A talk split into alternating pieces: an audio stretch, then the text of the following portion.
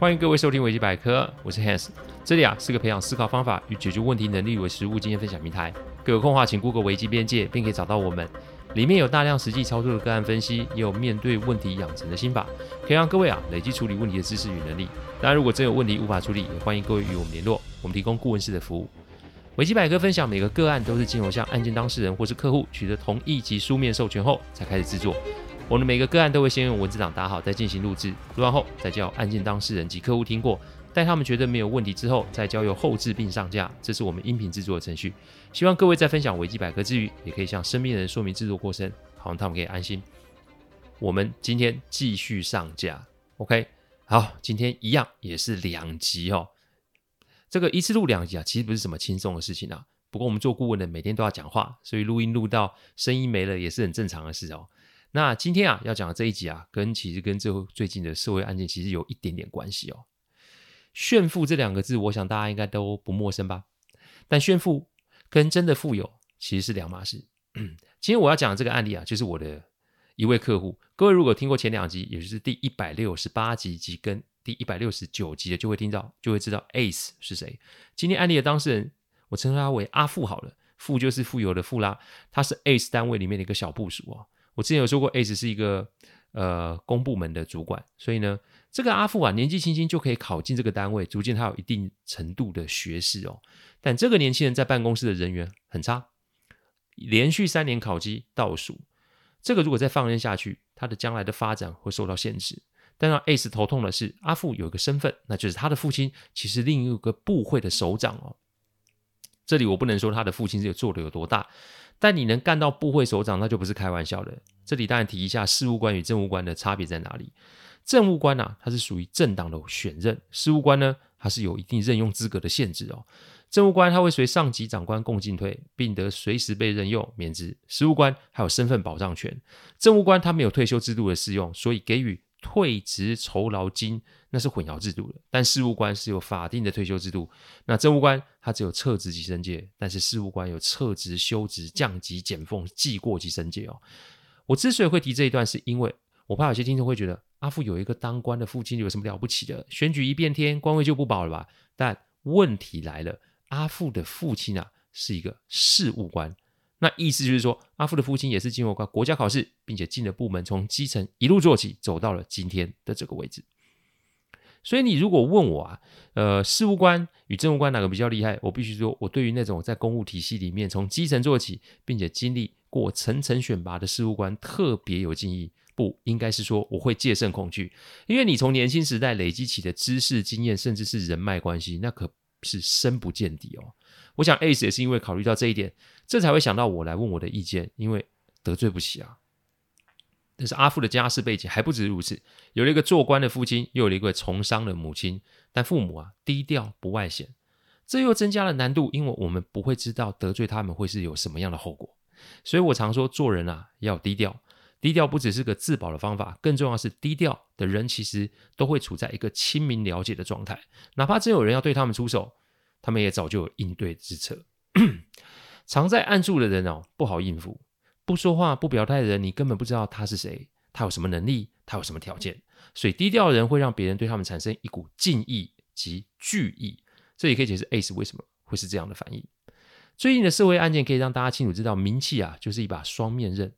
这个好的时候啊，可以让当事人有钱又有名；出事的时候，那就是沦为啊人人喊打的可怜人。逐渐低调是一个有多么重要的事情。我还是那句话，你要出名，我可以理解。但在踏进这个圈子之前，你要理解一下，你所有的应对会是什么？名气可以拿来做很多事啊，但名气可不是什什么治愈一切的灵丹妙药。你把自己太当一回事的结果，那就是把自己带入一个你没见过也无法处理的困境之中。言尽于此，我希望听众们可以思量一下。我那天会遇见阿富，其实是个巧合。那个时候，我每隔一阵子就会去看看 Ace 的状况。有听过上一集就会知道，他重新出发有多么不容易。而那一天啊，正好是他的生日，我请他吃个饭。正当我们边吃边聊的时候，我就撞见阿富了。那天我记得是星期五的晚上吧，餐馆啊，小酒馆生意特好，所以人就特别多。既然是小酒馆，空间小，人又多，所以会碰来碰去的状况是一定会发生的。没多久啊，阿富就跟过来，呃，跟 Ace 打招呼。从他打招呼的样子来看，他并不是一个不易亲近或是有价值的人，他是属于那种新兴人类的类型哦。我来说说他是怎么跟我打招呼的。Ace 跟我介绍他，一般来说，你的直属长官的朋友，在某个程度也算你的前辈吧。一般人都会以礼相待吧。但阿富不是这样，他举起他的拳头，然后做了一个要碰拳的姿势，还唠了一句：“Hey man, it's nice to see you。” Ace 无奈在旁边摇摇头，就他这种作风，在公部门里面，你最容易落了个没有礼貌的罪名哦。我倒觉得还挺有意思。聊了几句以后啊，他便回到他的朋友那一桌。一个小时后，我们的后方发出了争吵声。我一回头就看到阿富跟两名男子在那边拉扯。但我发现了一个问题，那就是明明阿富的那一桌有好几个人呢，但是好几个人却没有站起来为阿富，不要说出头啦，你至少也站起来排解一下。没有哎，阿富没有酒醉。但啊，他就是跟一个刺头一样，一直在顶撞了两个人。我先不论谁对谁错，在这个人都喝了一点酒的状况之下，最容易擦枪走火。所以我起身过去，先是跟对方打了个招呼，然后把衣服阿富啊一把拉到我后面。起因就是阿富经过人家桌的时候，不小心撞倒了人家的红酒，红酒倒了，阿富可能是有一点懵了，所以没什么反应，这让对方啊不开心哦。我先让 Ace 把阿富拉回我们的位置，接着我除了道歉之外，点了另外一瓶红酒及一瓶香槟给他们，并且我请吧台人员借我一条毛巾。这个时候就得谢谢以前我在饭店工作所学到如何安抚客人情绪及后续补偿性的步骤了。可能会有听众觉得奇怪，哎，已经赔礼道歉就好啦，就算要赔瓶酒，哎，赔跟原来一样就好啦，为什么要点好一些的，然后再加上一瓶香槟？这里啊，我来讲讲关于一些道歉的小窍门哦。道歉从来都不是只是说对不起就完了，因为眼下你如果正在道歉或是准备要道歉的时候，那通常都会存在一个前提，这个前提是你搞砸某件事了。我再说一次，如果你现在正在道歉或是想要道歉，那通常就是你搞砸某件事了嘛。所以道歉的重点不是你做了什么，道歉的重点是要让对方对方感受到什么。再说一次，道歉的重点不是你做了什么，道歉的重点是让对方感受你做了什么。所以赔礼道歉只是个套路，但这个套路可以做到什么程度，那就会让对方去判断我们的道歉是有诚意还是做样子。我们的确会经手客户致歉的案子，但通常不是教他们怎么做，我们是要让他们理解，因为他们的行为让对方遭受到什么样的损害。你得知道事情的严重性，再道歉也不迟。我之前有说过，为了道歉而道歉，那就是一种灾难嘛。这个啊，我想套在最近社会案件上，很好懂了吧？呃，赔平。比原来讲好的红酒是道歉，再多送一瓶香槟是诚意，亲自为他们整理桌面是再次的致歉。做事要做到人的心坎里，这我讲了太多次了。人有情绪，那我们避免不了。但如果我们可以在第一时间正确去应对他人的情绪，其实就可以在后续省了不少处理的功夫哦。合理永远比合法重要，这句话我讲了很多很多遍。法律是解决问题的最低手段，不要只是永远在争谁对谁错，问题不解决，所有人都是受害者。对方被我这么一弄啊，也没脾气了，也是跟我连声的致歉。我走到阿富朋友那一桌，我笑笑的问阿富的东西在哪里，然后我也帮那一桌买了单。接下来我们就离开了小酒馆，找了间咖啡馆坐坐。我看见阿富喝的可能有点有点多一点哦，就让他在那边打盹哦。正好那天 Ace 的小孩回外公外婆家，所以也不担心孩子没人顾，我就开始跟他讨论最近的状况。其实我们这一行就是得花时间陪伴，所有的案子都是一样。无一例外，没有花时间，绝对没有办法处理得好。光是客户的信任，得花上好些时间去累积及建立。最近，嗯，好，我这一集的题外话有点多，没关系，我们今天案例一定可以哦。这个如期分享完哦。最近网络上出现很多有大师形容词的广告或是课程哦。这个世上有没有大师？答案是肯定的。但大师大都是深居简出，隐藏在个人的事人事之中哦。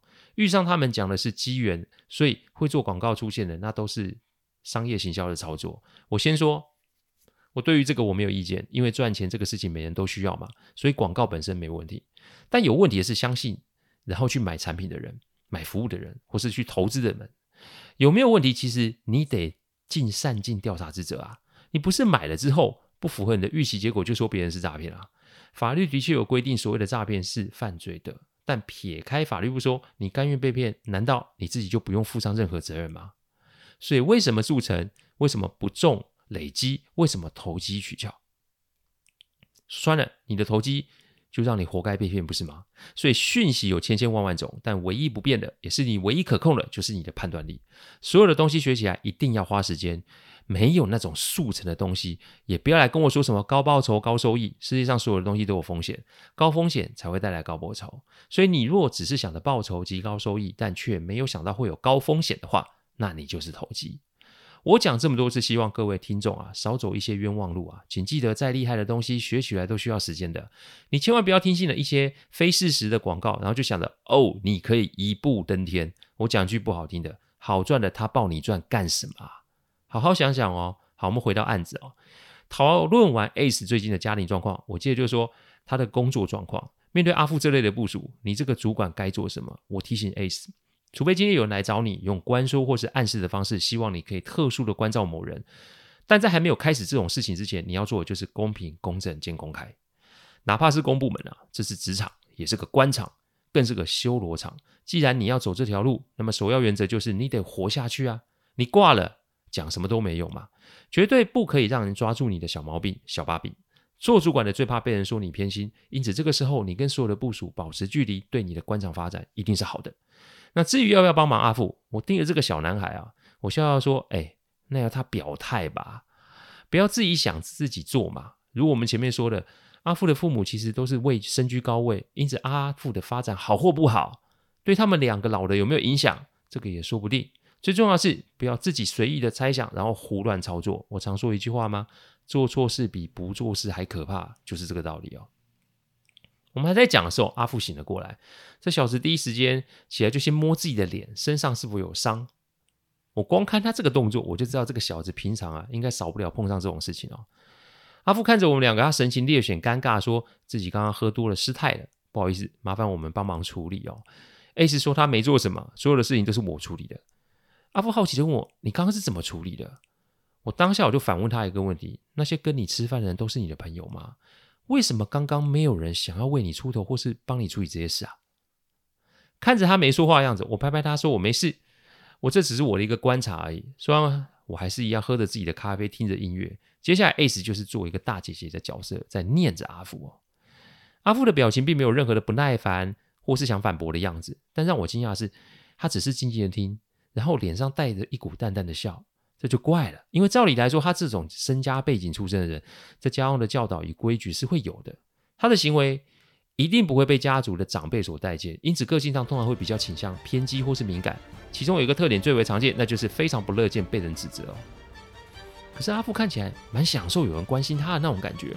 再者，刚刚那一群他的朋友那种反应，让我不禁怀疑这小子是不是故意摆这个样子，然后去吸引他人的关注及关心呢？念完以后啊，我就起身去买单，因为我跟 Ace 的谈话算谈完啦。那阿富的事情其实也跟我没什么关系嘛，我也没有打算跟他呃去算刚刚酒馆的费用，因为结一结那天好几万。我常说嘛，能用钱解决的事情就是简单的，我也没差那一点钱，所以我结完账我就跟他们 say 拜拜了。一周以后，Ace 打给我，他跟我说啊，阿富想要约我见面，一啊是还钱，二是有事想请教。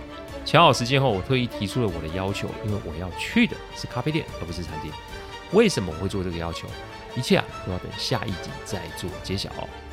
感谢各位聆听，听完之后，如果任何意见及问题，请上网站维基边界留言。我们每周一都会有新的主题分享，如果有任何想听的主题，也都可以让我们知道。再次感谢大家，我们下次再见，拜拜。